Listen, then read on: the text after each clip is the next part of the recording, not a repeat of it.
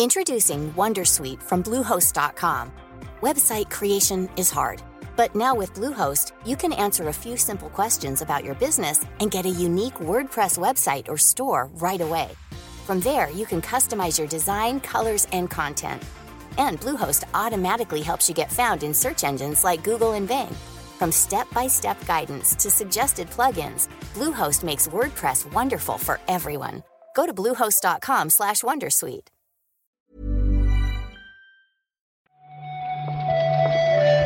Buenos días, bienvenidas, bienvenidos a esta nueva recarga activa. Es la del 14 de octubre, jueves ya. Esta semana está bastante bien, nos gustan las semanas de tres días, pero entendemos que no puede ser así siempre, Marta. ¿Qué tal? Pues mira, tendría que tener cuerpito de martes, pero tengo como cuerpito de miércoles. Así que dentro de lo que cabe, también estoy muy bien en todos los sentidos. Ya ves, ¿eh? recarga activa el podcast para aprender los días de la semana y nociones básicas de juicios.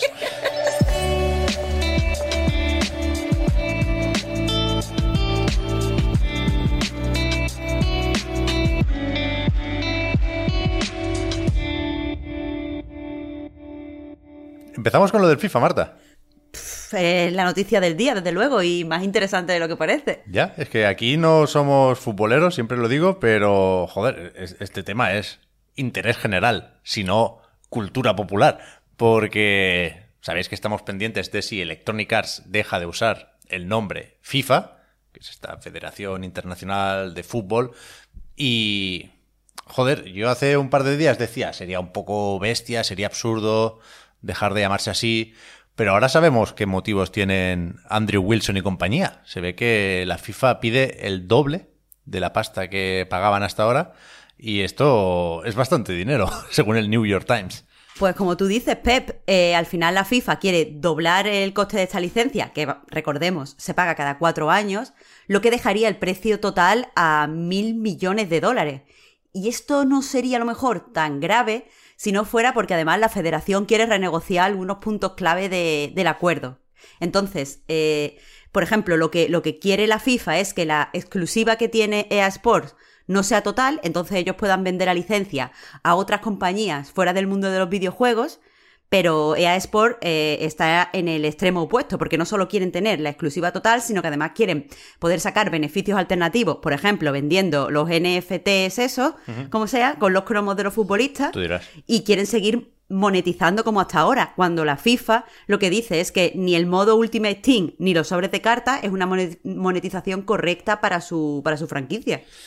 Ya, es un percal, ¿eh? O sea, realmente está todo lo que nos gusta aquí de la parte más polémica de la industria, porque tampoco están desde la FIFA como para dar lecciones de ética, me parece a mí, y yo creo que se van a comer la licencia con patatas, la verdad, porque es un dineral. Me parece injustificable pagar esto en el momento en el que está ahora Electronic Arts, que está prácticamente sin competencia, porque el eFootball pues, es, es un meme, literal.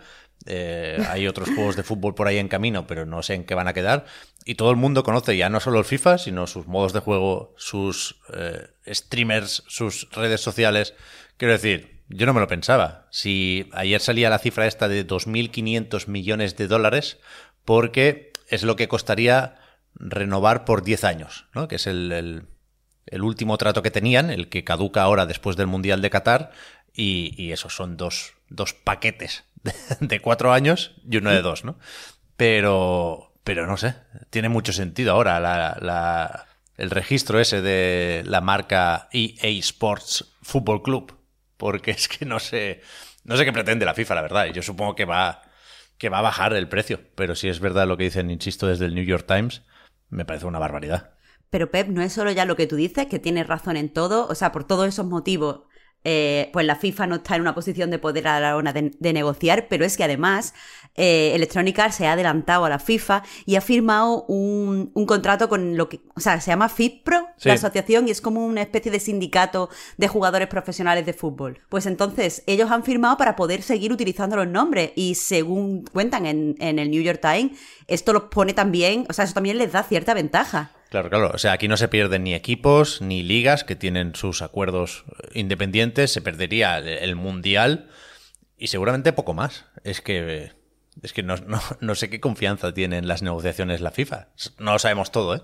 Pero ahora mismo, hostia, es sorprendente de la situación. Eh, en fin, que sigan hablando de esto los, los que saben más, ¿eh?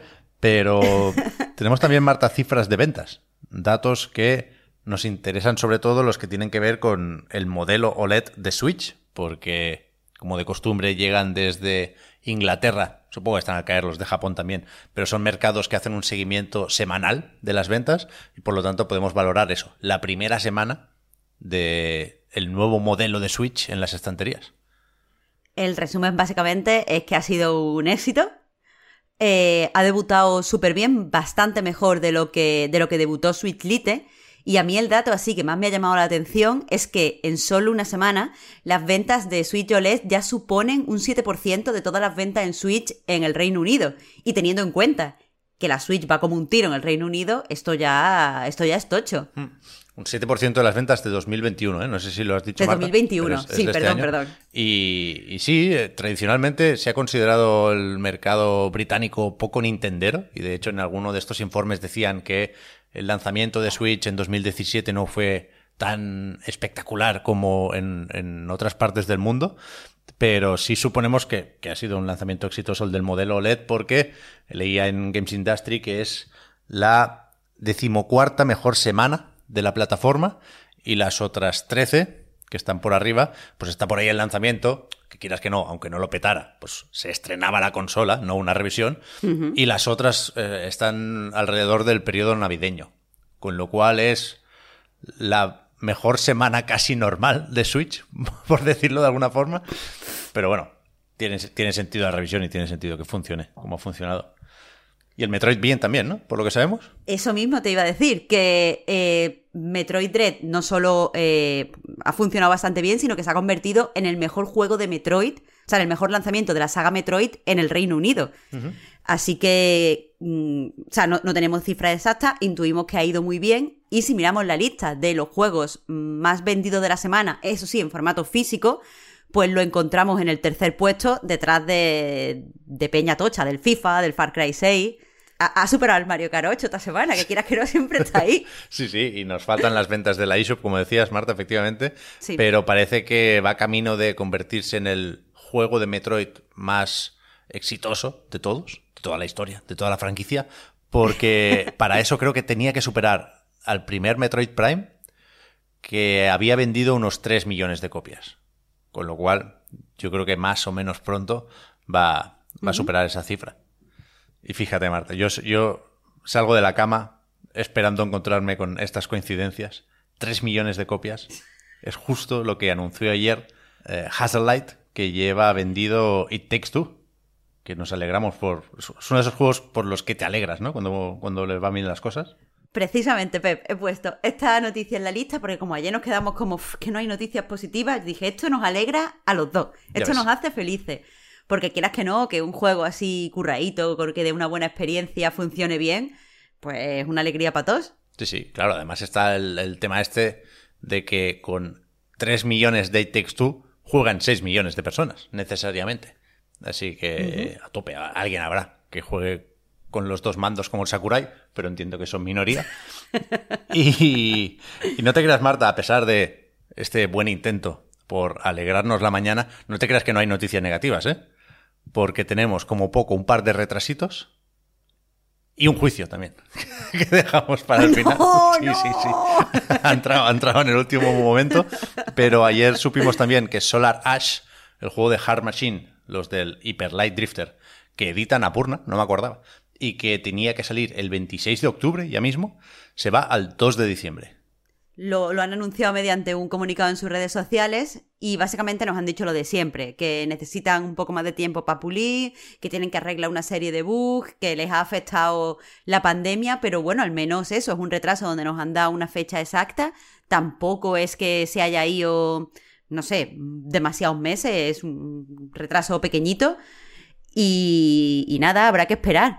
Lo que me pasa con este juego, Pep, es que veo el tráiler, me parece muy guapo, pero entre que no hay, o sea, la descripción oficial es de dos líneas y no, o sea, todo está demasiado estilizado y tal, me cuesta ver bien el juego, entender el juego bien. Ya, ya. A mí me da un poco de miedo, porque no creo que lo que hemos visto hasta ahora nos acabe de justificar el salto de las 2D a las 3D, que es una forma muy elaborada de decir que me parece este Solar Ash más feo que Hyper Light Drifter. Y después el rollo este de recorrer grandes distancias no me convenció en el Pathless y no sé si me va a convencer aquí, pero vaya, tengo muchas ganas, ¿eh? me, me gustó muchísimo Hyper Light Drifter y solo por eso ya a mí me tienen de por vida. Y el otro retraso seguramente nos fastidia un poco menos, pero nos sorprende un poco más. O sea, hoy tenía que empezar la beta de Ghost Recon Frontline. Esa especie de Battle Royale, que no acaba de ser un Battle Royale, pero sí es un shooter free to play con 100 jugadores, que anunció Ubisoft hace nada y que ayer, a un día, insisto, de empezar la beta, anunciaron que no, eh, que se han dado cuenta que a la gente no le gustó y le van a dar una vuelta. Desde luego me, ha sorprendido, mm, quiero decir, que, lo, que lo anuncien con tan poco margen. ¿Sabes lo que te digo? Sí, sí. Que, tenían las, las, reacciones negativas, las tenían hace una semana también. Ya, y bueno, y seguramente más de una semana, ¿eh? Sí, sí eran un poco, un poco vivos, pero, pero a mí también me sorprende por eso, vaya, que, esperaban que la gente le encantara un free to play de Ghost Recon. Quiero decir, si van a apostar por esto, para adelante, vaya, es, evidente que, se encontrarán con un rechazo inicial, pero si confían en el juego y el juego está bien, pues se acabará imponiendo, si no, bueno. Eh, y lo del juicio, rápidamente, que, que nos está quedando larga hoy la recarga, creo que merece la pena comentarlo porque es uno de estos casos que no teníamos muy claro si sí o si no, o a quién darle la razón si es que alguien la tiene. Pero si el otro día hablábamos de que habían condenado a Le Monde por el reportaje sobre Quantic Dream, hoy sabemos que ese juicio que estaba pendiente, que seguíamos con, eh, ¿cómo es el sindicato este, Marta? Solidaires Informatique. Informatique. Eh, pues eh, efectivamente han condenado a Quantic Dream por despido improcedente. La noticia de nuevo la da el, sindicato en su página web y es uno de estos empleados de los que se hicieron eh, fotomontajes cuando salió, o sea, cuando se filtraron esas imágenes pues tan escandalosas. Eh, y nada, pues le ha dado la razón la justicia y, y aún así esto sigue dando vueltas alrededor de, los juicios grandes. Porque tenemos que recordar que el juicio contra Quentin Drake no dijo que no, o sea, no, no se certificó que no hubiera abusos, sino que no había pruebas para decirlo, pues esto es lo mismo. No, no dice que hay, que hay abuso o que no hay abuso, lo que dice es que este despido fue improcedente. Sí, sí. Se ve que no, no quiso firmar, creo que era una mujer, una empleada, no quiso firmar un documento diciendo que no le habían ofendido los fotomontajes. Y al, al no acceder a eso, pues dijeron que había cometido varios errores en el trabajo y que tenía una, un comportamiento agresivo, leo aquí, y para casa. Y ahora supongo que la van a tener que indemnizar. Así que eso, un juicio tenía que entrar hoy también. A ver mañana si nos, si nos libramos nosotros. De verdad, ¿eh? De verdad. Es que, es que no descansan los abogados, Pepe. Es que no descansan los abogados. Aquí la auténtica condena es la nuestra, Marta. Qué fatiga de temas, macho. En fin. Eh, nos vemos mañana, que ya será viernes. Así que gracias, Marta, por haber comentado la jugada. Muchas gracias a ti, Pep. Y hasta ahora, chao, chao. Hasta mañana.